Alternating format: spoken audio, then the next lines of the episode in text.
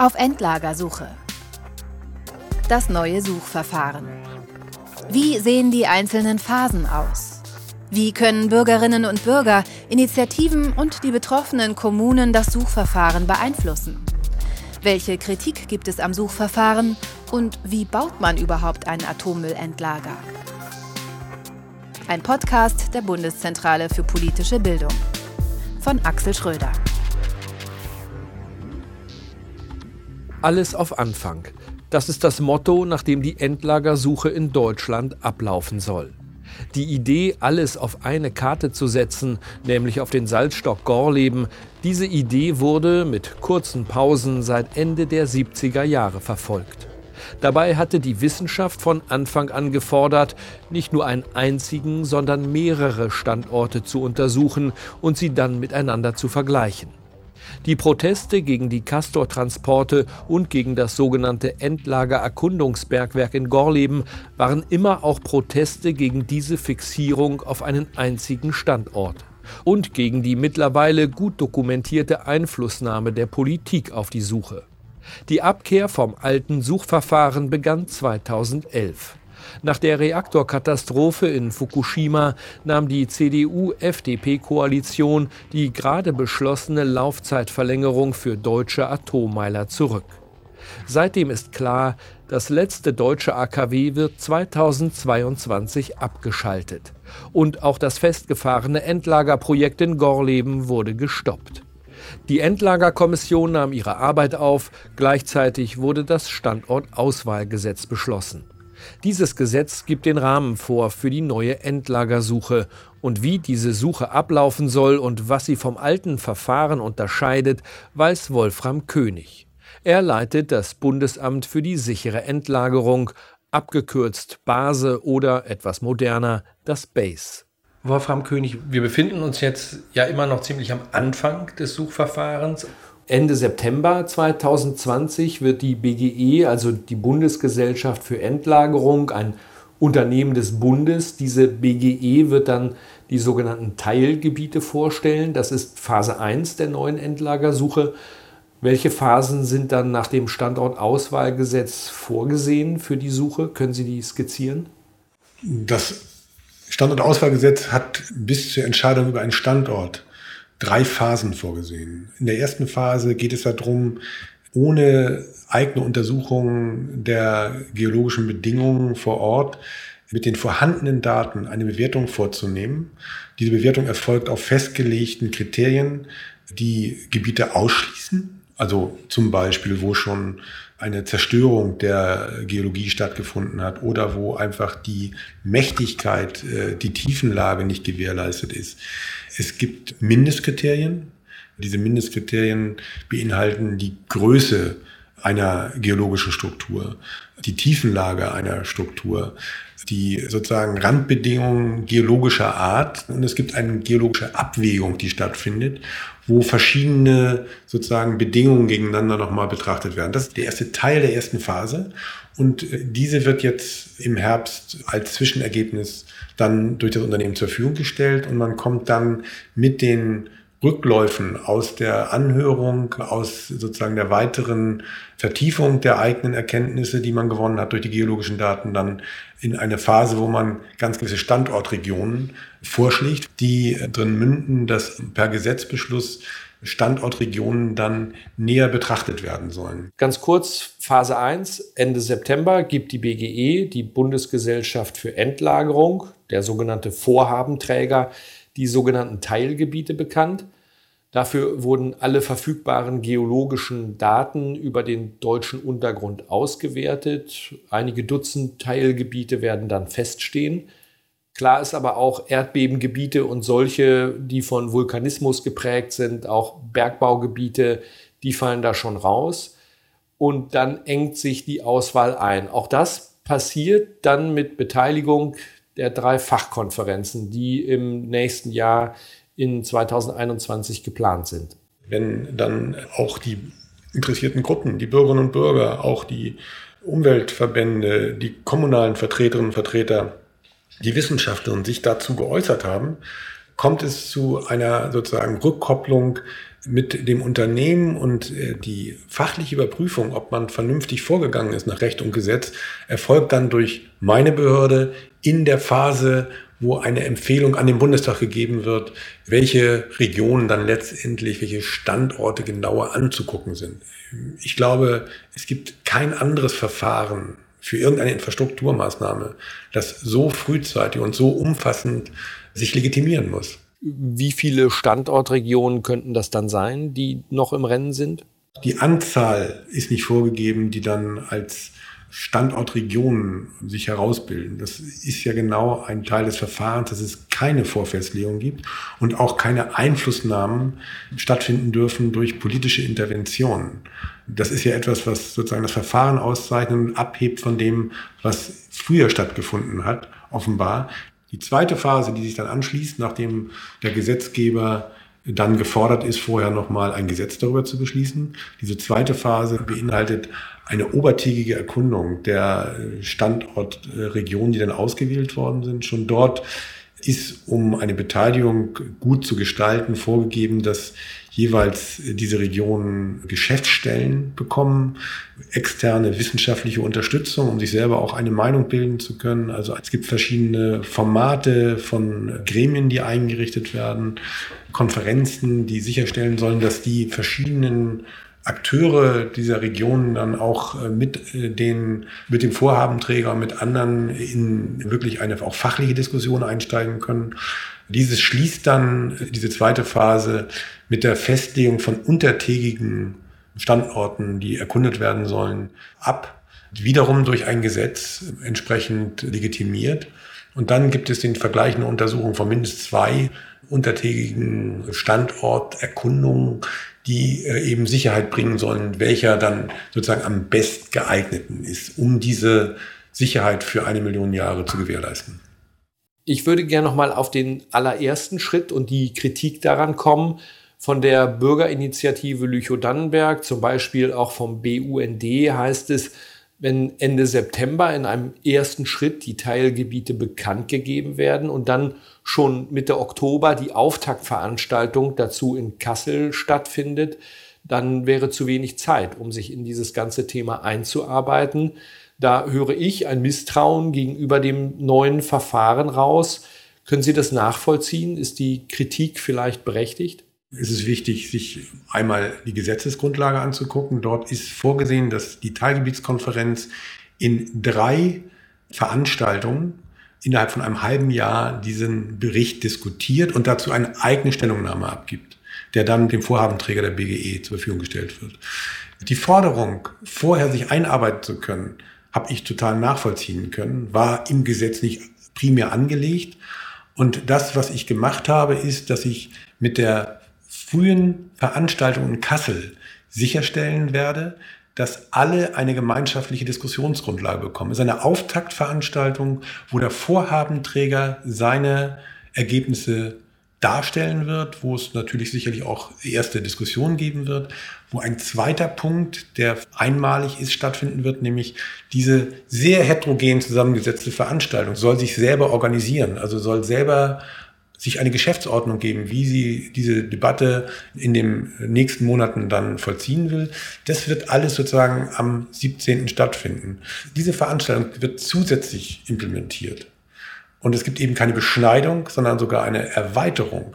Und dann sind über drei Monate Zeit, sich genau damit auseinanderzusetzen. Die Uhr von einem halben Jahr fängt erst im Februar an zu ticken, wo man drei Veranstaltungen hat, sich mit den Ergebnissen dann auseinanderzusetzen, genau wie es im Gesetz auch steht.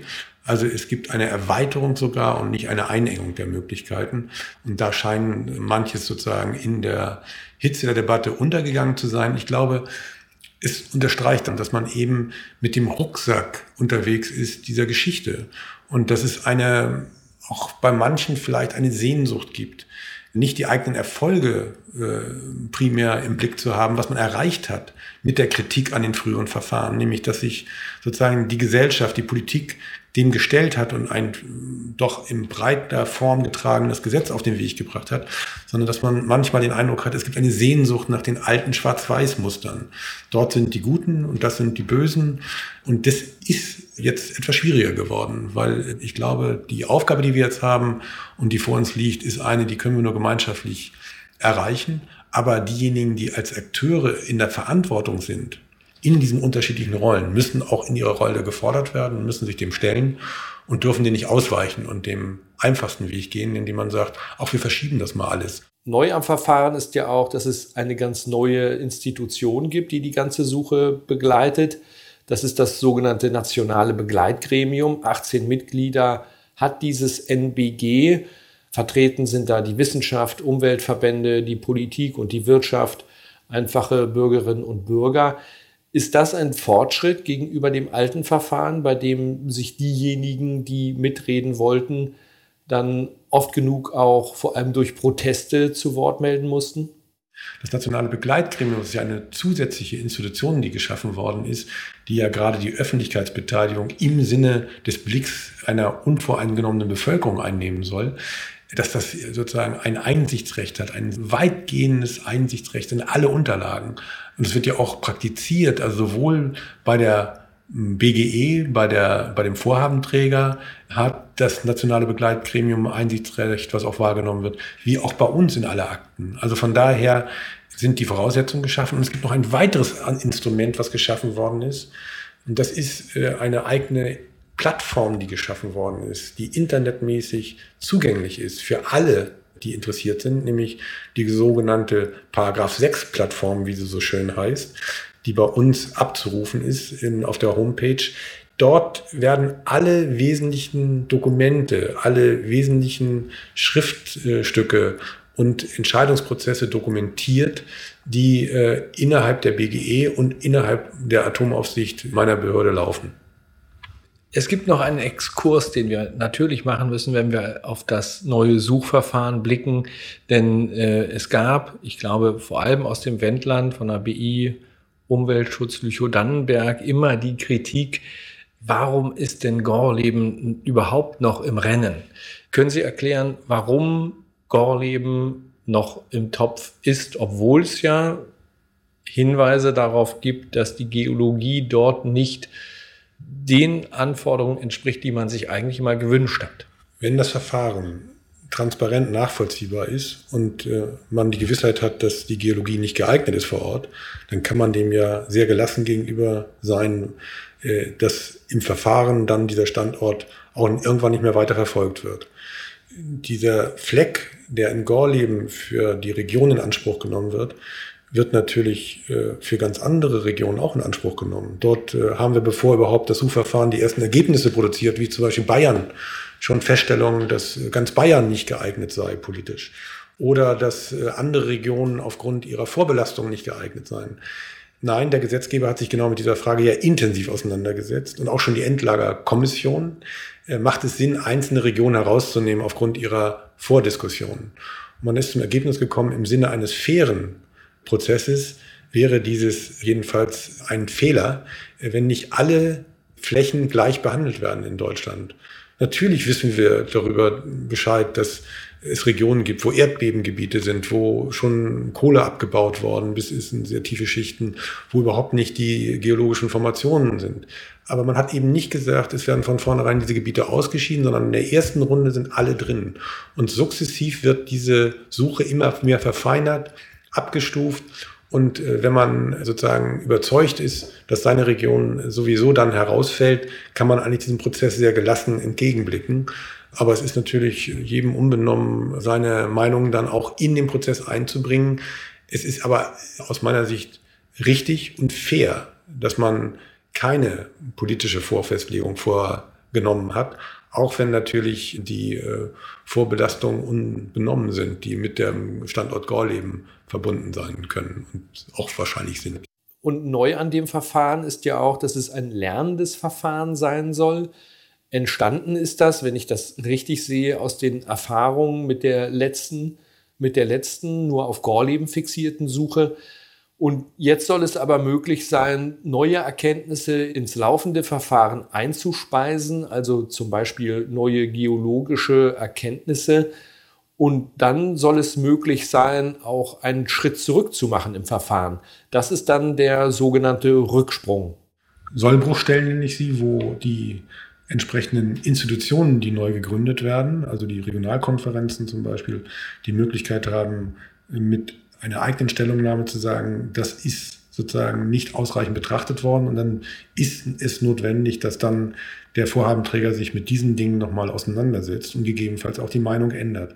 Das sind Dinge, die sozusagen angelegt sind im Gesetz. Neben den klassischen Geschichten, dass auch die rechtliche Überprüfung einmal möglich ist. Das heißt also, hier sind ganz gewisse Verfahrensschritte als Sollbruchstellen auch eingefügt worden, schon bis zu der Frage äh, der Standortentscheidung. Wer wird denn erwartet zu, der, zu dem ersten Aufschlag am 17. Oktober in Kassel?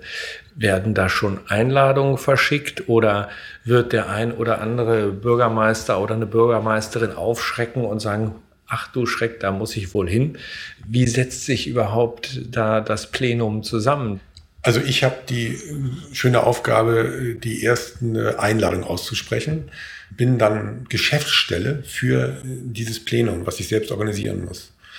Wir bereiten dort Dinge vor natürlich, sowohl technisch, organisatorisch wie auch schon inhaltlich, auf die man zurückgreifen kann, aber es ist, bleibt die Entscheidung dieses Plenums. Aber es ist eben wichtig, dass dieses Plenum sich damit auseinandersetzt, bevor man jetzt inhaltlich tief in die Debatte einsteigt. Die Teilnehmer sind festgelegt im Gesetz. Die einzige Einschränkung ist für die kommunalen Gebietskörperschaften formuliert, dass nämlich diejenigen aus den Teilgebieten sozusagen ein Teil dieser Fachkonferenz sind. Ansonsten ist allgemein von Bürgerinnen und Bürgern die Rede ist von zivilgesellschaftlichen Gruppen die Rede und ist von Wissenschaftlerinnen und Wissenschaftlern die Rede. Also an alle geht diese Einladung, aber keiner wird zu spät kommen. Wir haben ja das Problem, dass viele erst wahrscheinlich jetzt im Herbst, wenn die Ergebnisse öffentlich werden, wahrnehmen, hoppla, das kann mich ja betreffen. Keiner wird diese Veranstaltung versäumen, weil es wird so sein, dass wir diese Veranstaltung virtuell planen. Das heißt, das wird eine vollständige Übertragung geben. Es wird eine Möglichkeit geben, selbstverständlich in diese Veranstaltung sich einzubringen durch entsprechende technische Möglichkeiten der Diskussionsplattform. Es wird eine Dokumentation geben, die auch danach abrufbar ist, also eine Online-Konsultation mit einer Dokumentation, die das Ganze auch für diejenigen, die an dem Tag es versäumt haben oder nicht können, am 17. und 18. Oktober in Kassel sich das zu Gemüte führen können. Und es wird die Möglichkeit geben, sich dann auch immer wieder in diese Online-Konsultation einzubringen und dieses als äh, entsprechende Vorschläge für den Bericht der Fachkonferenz der folgenden dann im Februar. Die nächste wird im April nächsten Jahres stattfinden und die letzte im Juni dann entsprechend auch mit auf den Weg zu geben. Also es sind plötzlich Möglichkeiten mit der Digitalisierung, die jedenfalls Präsenzveranstaltungen nicht bieten können. Und es wird natürlich den Versuch geben, möglichst vielen eine Präsenzveranstaltung zu ermöglichen, aber das hängt davon ab, wie die Corona-Situation ist. Wir haben einen Veranstaltungsort in Kassel gewählt, wo über 1000 Personen normalerweise äh, reinpassen würden. Das wird natürlich erheblich wahrscheinlich dann geringer sein, die Anzahl. Das hängt aber auch davon ab, wie sich die Pandemie entwickelt. Aber wir werden eben durch Ersatzmaßnahmen sicherstellen, dass eigentlich eine wesentlich breitere Beteiligung dann ermöglicht wird. Vielen Dank, Wolfram König. Wie das Verfahren ablaufen soll, wie die einzelnen Schritte aussehen, das hat Wolfram König eben erklärt. Aber wie die Erkundung und der Bau eines Endlagers für hochradioaktiven Abfall einmal konkret ablaufen könnte, davon war bis jetzt nicht die Rede. Also geht es gleich tief unter die Erde und einige Jahre in die Vergangenheit, ins Erkundungsbergwerk in Gorleben. Es ist der einzige Ort in Deutschland, an dem bisher auch unter Tage untersucht wurde, ob die Voraussetzungen für ein Atommülllager erfüllt sind. obwohl Wissenschaftler schon seit den 70er Jahren gefordert haben, dass bei einer Endlagersuche mehrere Standorte untersucht werden müssen, um sie danach miteinander vergleichen zu können. Seit klar ist, dass das neue 2013 vom Bundestag beschlossene Suchverfahren genau diesen Standortvergleich zum Ziel haben muss, sind alle Erkundungsarbeiten im Gorlebener Salzstock eingestellt worden. Aber der Standort wird nicht aufgegeben, er bleibt im Rennen. Erst im neuen Suchverfahren im Vergleich mit anderen potenziellen Endlagerstandorten wird sich dann herausstellen, ob es dort weitergeht oder nicht. Fünfmal habe ich das Bergwerk besucht, das erste Mal vor 14 Jahren im Oktober 2006 mit Bauhelm auf dem Kopf, einem roten Overall und dem obligatorischen Sauerstoff-Selbstretter über der Schulter. Wenn es brennt im Bergwerk, liefert der kleine Edelstahlkoffer Sauerstoff immerhin 50 Minuten lang. Mit einem vergitterten Fahrstuhl der Seilfahrtanlage geht es nach unten. Machen Sie bitte Ihre Helmlampen an, oben rechts am Knopf drehen, Hand vorhalten und bitte anlassen. Anderthalb Minuten dauert die Fahrt in die Tiefe. Unten schwenken die hydraulischen Türen auf, geben den Weg frei ins Bergwerk. Angenehm warm ist es, konstante 28 Grad in über 800 Meter Tiefe. Die Bewetterung von oben, die Frischluft, kühlt den Salzstock ein paar Grad runter. Die Wände grau-weiß, gefurcht von den Stahlkrallen mächtiger Salzfräsen. Immer an meiner Seite sind bei meinem ersten Besuch Ralf Schmidt und Michael Mehnert. Mehnert ist damals Referent der Öffentlichkeitsarbeit des BFS, des Bundesamts für Strahlenschutz. Schmidt ist Sprecher der DBE, der Deutschen Gesellschaft zum Bau und Betrieb von Endlagern für Abfallstoffe, einer Tochterfirma der deutschen Atomkonzerne. Also, wir sind jetzt auf der 840 Meter Sohle. Das ist der rote Bereich, 840 Meter Sohle. Und ich würde mit Ihnen gerne mal vielleicht ein bisschen noch weiter runterfahren. Dann fahren wir da wieder hoch, weil das eine Einbahnstraße hier unten, Schacht und Erfahrung und der Bereich auf 880. Und hier oben soll angeblich ein bisschen Aktion sein. Mit einem schmutzig gelben Mercedes Jeep geht es durch die Stollen. Ralf Schmidt sitzt am Lenkrad während Michael Mehnert klarmacht, dass noch kein einziger Atommüllbehälter hier unten lagert. Die sind über der Erde untergebracht, nur ein paar hundert Meter entfernt in einer Lagerhalle.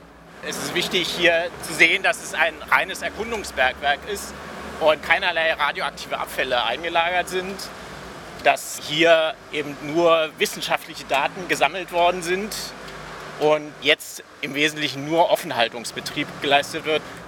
Die Scheinwerfer durchleuchten den Stollen. Schmidt zeigt die kathedralengroße, neonbeleuchtete Untertagewerkstatt und parkt den Wagen an einem der Orte, an denen der Bergbauingenieur Peter Ward mit einem Kollegen und hochsensiblen Messgeräten die Bewegung im Salz vermisst.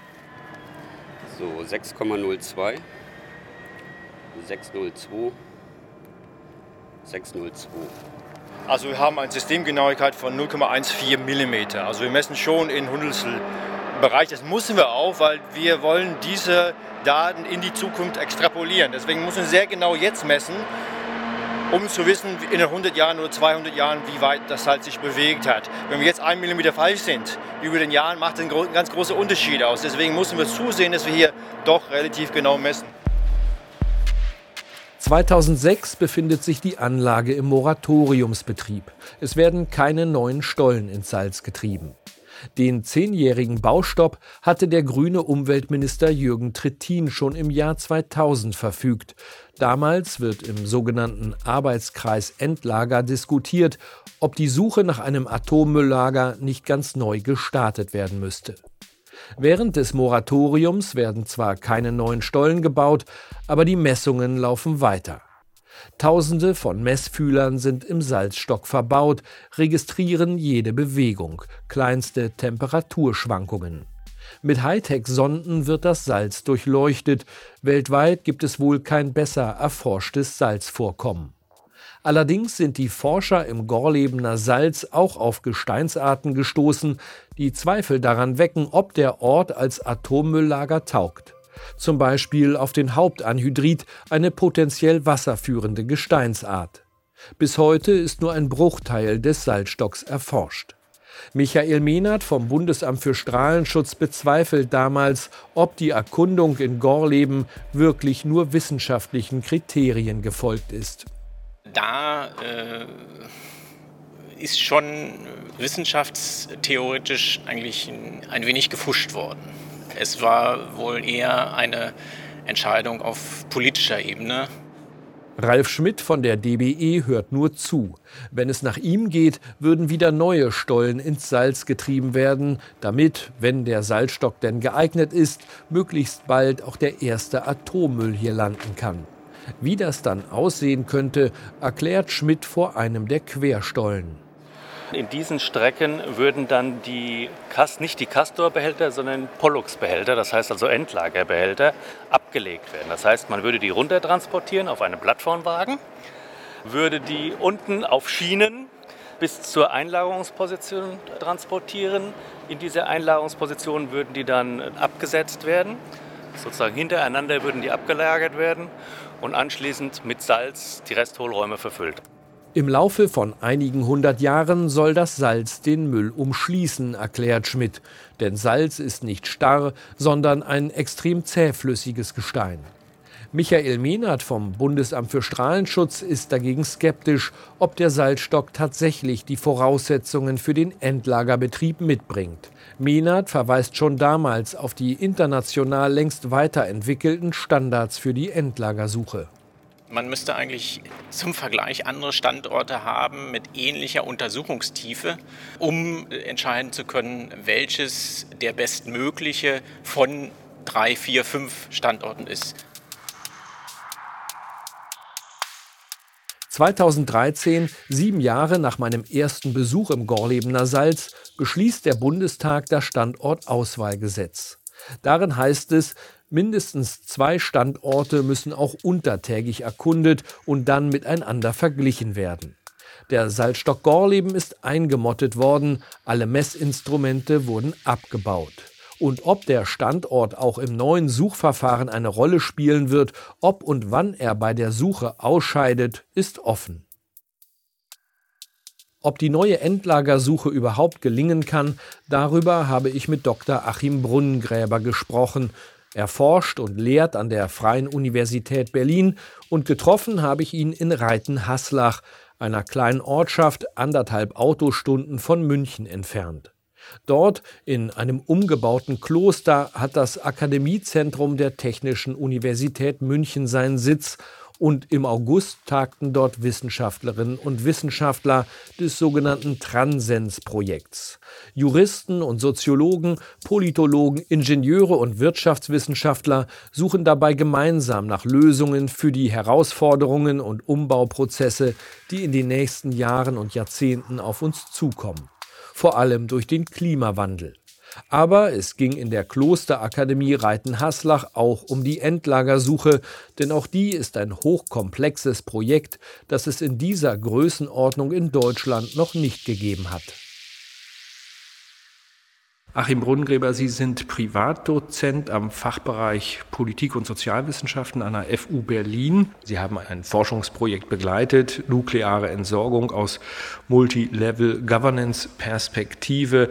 Bevor wir darauf kommen, was überhaupt eine Multi-Governance Perspektive ist, würde ich gerne von Ihnen mal wissen, wie kommen Sie zu diesem Thema nukleare Entsorgung aus äh, Politik und sozialwissenschaftlicher Sicht? Es gibt sozusagen den persönlichen Hintergrund. Äh, zum einen, ich war lange beschäftigt mit der Forschung zum Klimawandel aus sozial- und politikwissenschaftlicher Perspektive.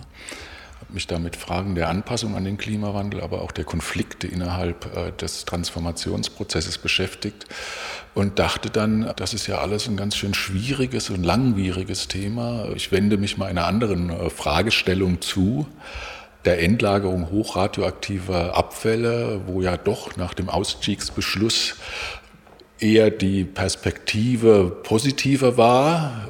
musste aber dann wirklich sehen, dass es sich um ein ebenso verdracktes, wir reden von Wicked Problem, verdracktes Problem ist wie der Klimawandel, auch mit langen Zeitläufen, mit langen Zeitfenstern, über die wir reden und mit komplexen gesellschaftlichen Prozessen im Hintergrund. Den Einstieg in diese Podcast-Folge, in der es ja eben um die neue Endlagersuche geht. Den hat Wolfram König gemacht und hat skizziert, äh, wie dieses Verfahren aufgebaut ist, welche Stufen es hat, welche Erwartungen auch damit verbunden sind. Glauben Sie, der Sie ein ganzes Buch auch darüber geschrieben haben, dass das Standortauswahlgesetz und das Suchverfahren, wie es da skizziert ist, dass das diesen Erwartungen, diesen hohen Erwartungen gerecht werden kann? Zum Teil ganz sicher. Wir haben ein neues Verfahren, wir haben neue Akteure, neue Institutionen. Das äh, ist sehr positiv in der Entwicklung. Es wird auch sehr gut und transparent quasi dargestellt bisher. Es werden auch gerade von BASE, äh, von der neuen Institution, gute Narrative aufgelegt, wie zum Beispiel das letzte Kapitel hat begonnen. Das weckt Hoffnung, aber letztendlich bleibt es quasi ein kompliziertes Problem aufgrund der zu erwartenden Konflikte, je konkreter die Standortsuche wird. Kommen wir noch mal darauf, inwiefern die Beteiligung in diesem Verfahren tatsächlich eine Beteiligung ist oder ob es nicht nur um reine Information geht. Ich finde, das ist ein Unterschied. Es ist schwierig, das vorherzusagen. Ich würde sagen, das Bemühen von den Institutionen wie der BGE oder von BASE ist groß, dem Gesetz zu folgen und lernende Prozesse zu initialisieren und ein Verfahren zu initialisieren, das transparent ist.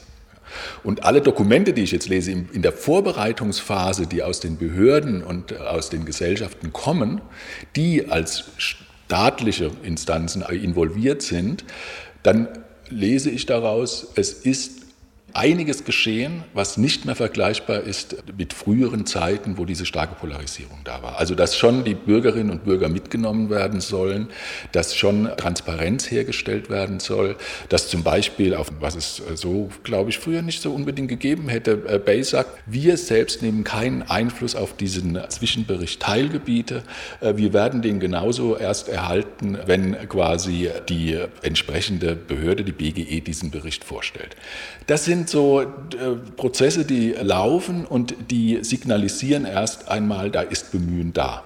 Letztendlich wird es dann problematisch, wenn man so auf einer Partizipationsleiter mal genauer schaut, wo stehen wir da. Ja? Und da gibt es eben unterschiedliche Kriterien. Ist die Mitbestimmung ja, dort eingebaut?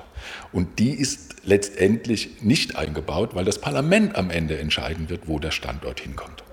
Und da denke ich aber auch, das ist richtig so. Das Problem wird sich nämlich nicht im Konsens und vielleicht noch nicht mal unbedingt im Prozess der Mehrheitsbildung beenden lassen, zu einem Ende führen lassen.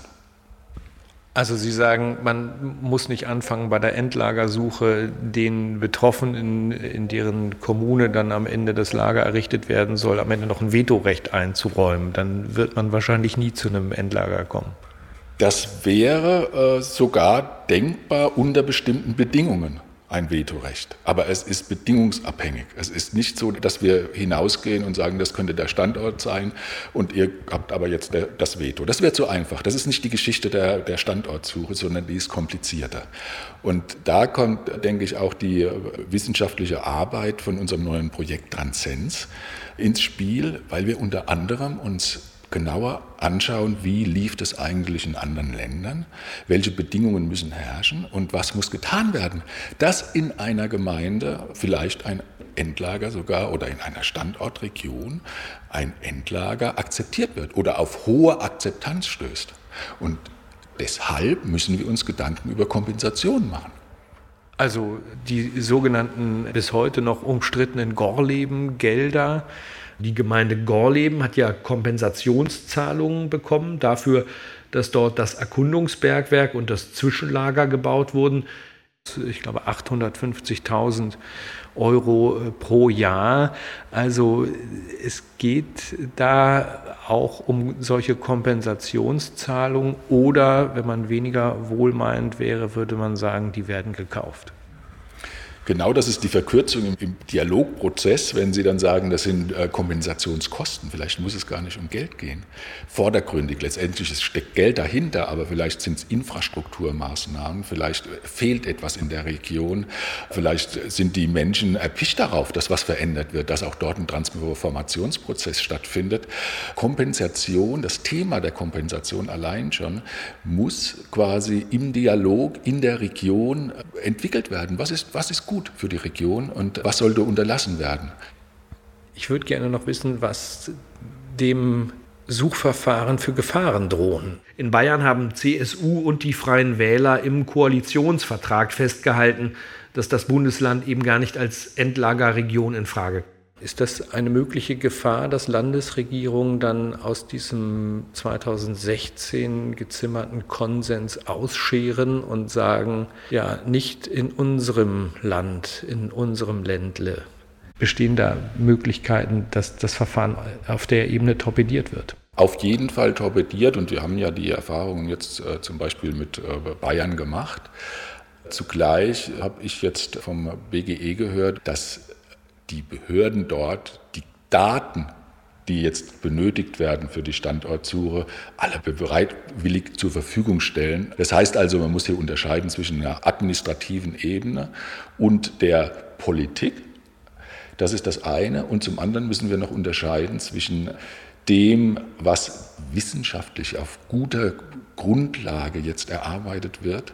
Und wenn wir sozusagen eine gute wissenschaftliche Grundlage haben, und das lässt sich jetzt noch nicht einschätzen, aber das, wir werden das besser einschätzen können nach dem 28. September, wenn der Zwischenbericht vorgelegt wurde, dann denke ich, lässt sich das quasi schwer politisieren, von, auch nicht von Landesregierungen, was nicht bedeutet, dass es nicht geschieht. Deshalb spielt die Wissenschaft sozusagen eine, eine ganz zentrale Rolle. Ein Problem dabei ist, dass es sozusagen nicht den hundertprozentig besten geeigneten Standort geben wird. Es wird sozusagen ein schwieriger Vergleichsprozess geben, der ja noch lange nicht abgeschlossen ist, wo wir noch nicht mal am Anfang stehen. Ja. Das ist so das eine. Das andere ist, ich kann mir schon die Situation vorstellen, dass ein Bundesland da hartnäckig bleibt, je nach äh, politischer Konstellation. Wir reden ja jetzt nicht über eine Legislaturperiode, sondern wir reden über zwei, drei, vier, fünf Legislaturperioden, ja, dass das von Landesregierungen stark politisiert aufgegriffen wird und dass auch in der Bevölkerung oder dann der Standortregion ein hohes Konfliktpotenzial herrscht, weil dort viel Tourismus ist, weil dort nachhaltige Landwirtschaft betrieben werden soll und dann können Sie sich ja leicht vorstellen. Dort sind die Menschen sehr skeptisch, wenn plötzlich hochradioaktive Stoffe unter die Erde vergraben werden sollen. Was bedeutet das für diese, für diese äh, Region dann? Und da steckt Konfliktpotenzial drin, das wir nicht einschätzen können. Und wenn dann Landesregierung und Regionalkonstellationen zusammenkommen, können wir ein hohes Konfliktpotenzial erleben. Es heißt ja, man will die Fehler der letzten Endlagersuche, die sich nur auf Gorleben fokussiert hat, vermeiden. Im Abschlussbericht des Gorleben-Untersuchungsausschusses von 2013 kann man dazu einiges nachlesen. Da ist dann zum Beispiel die Rede davon, wie die Politik Druck ausgeübt hat auf Wissenschaftler, die am Gorleben-Projekt mitgearbeitet haben. Da wird klar, wie Entscheidungen hinter verschlossenen Türen getroffen wurden. Da ist vor allem bei den Menschen im Wendland rund um Gorleben viel Vertrauen zerstört worden in der Vergangenheit geht es deshalb in Zukunft beim neuen Verfahren vor allem darum, dieses Vertrauen wiederzugewinnen? Ja, das, gestern waren hier im Rahmen des Reformmeetings zwei, drei Vorträge zu Trust and Mistrust zu Vertrauen und Misstrauen und dass das in vielen Ländern eine große Rolle spielt. Da gab es dann vergleichende Analysen, wieso wird in Schweden eher vertraut und in Deutschland weniger vertraut. Naja, es ist die Historie, die dann damit verbunden ist, die damit zu tun hat und die dazu geführt hat, dass den staatlichen Instanzen quasi nicht vertraut wird das ist ja schon ein Lerneffekt gewesen, dass jetzt das BASE oder nach der Endlagerkommission Statuskonferenzen organisiert werden, dass die Bürgerinnen und Bürger und die Bürgerinitiativen eingeladen werden und dargelegt wird, was BASE als staatliche Behörde jetzt tut. Also stellt ihr Arbeiten quasi vor und lässt Kritik zu. Und das muss viel intensiver geschehen. Und äh, da ist dann nur die Frage, wie wird denn diese Kritik verarbeitet? Und da denke ich, muss an der einen oder anderen Stelle noch nachjustiert werden, dass deutlich wird, wie wiederum behördliches Handeln von solchen Prozessen auch lernt und wie quasi diese Bürgerbeteiligungsformate, die es dann gab, sich letztendlich niederschlagen in eine andere Politikform. Insofern ist das ganz zentral, Vertrauen und Misstrauen. Es geht jetzt in Richtung, vertraut uns doch. Es muss nicht viel passieren, dass Misstrauen wieder entsteht. Wir hatten es gesagt, Sie beschäftigen sich unter anderem aus einer Multilevel-Governance-Perspektive mit diesem Suchverfahren. Was heißt das? Letztendlich schauen wir auf die Mehrebenendynamiken, die sich zwischen Bundesebene, Landesebene und regionaler, lokaler Ebene ergeben. Und das Feld strukturiert sich zwischen Top-Down, Ansatz, ja, von oben regieren, durchregieren, da wissen wir, dass es nicht funktioniert, und Bottom-up-Ansatz, was aber auch nicht funktioniert, weil wenn wir es von unten quasi laufen lassen, sage ich mal salopp, wird es kein Endlager geben, weil sich niemand bereit erklärt. Letztendlich geht es immer um Mehrebenenprozesse, das ist wichtig, glaube ich, in dem System. Und wir können für zumindest Deutschland sagen, dass diese Endlagerung auch festgefahren war in konfliktiven Mehrebenen-Dynamiken. So würde ich das mal generalisieren wollen. Sie meinen also, dass sich zum Beispiel der Bund und die Länder und die einzelnen Kommunen im Wege standen. Also ich erinnere das noch, dass es bei einem Castor-Transport den das Land Niedersachsen, glaube ich, gar nicht durchführen wollte, eine Weisung der Bundesumweltministerin, damals Angela Merkel, gegeben hat. Dann musste also dieser Castor-Transport stattfinden. Konflikt Bund und Land. Und dann gab es im Landkreis Lüchow-Dannenberg einen Landrat, der gesagt hat, ja, aber die Wasserwerfer, die dürfen nicht aufgefüllt werden mit Wasser aus unseren Hydranten. Also das sind dann die Konfliktlinien, die es so schwer machen. Das war ja jetzt ein gutes Beispiel dafür, was erwartet werden kann weil diese Reibereien sich nie völlig ausschließen lassen. Es gibt ja auch bei der Standortsuche jetzt ein Beispiel, wo es quasi schon zu diesen Reibereien kam. Wenn Bayern dann eher der Meinung ist, dass bei ihnen kein Endlager gebaut werden soll, das im Koalitionsvertrag steht, ist das ja einer dieser mehrebenen Konflikte im Ansatz, die sich verschärfen können im Laufe der Zeit. Und wie kann sowas verhindert werden? Wie kann sowas vermieden werden? Ich würde sogar noch einen Schritt weiter in der Mehrebenen-Dynamik gehen, weil Sie jetzt Bund, Länder, Länder genannt haben, Bezirke. Viele verschiedene Gemeinden, die unterschiedlich betroffen sind, gehören noch dazu. Äh, Städte, also dass auch der Bürgermeister oder die Bürgermeisterin spielt eine Rolle dabei.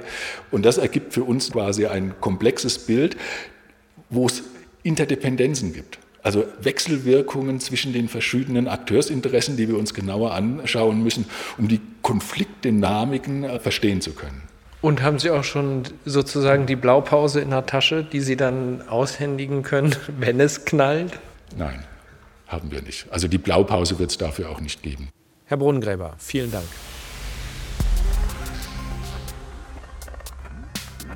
Das war die zweite Folge der Podcast-Reihe auf Endlagersuche von Axel Schröder im Auftrag der Bundeszentrale für politische Bildung.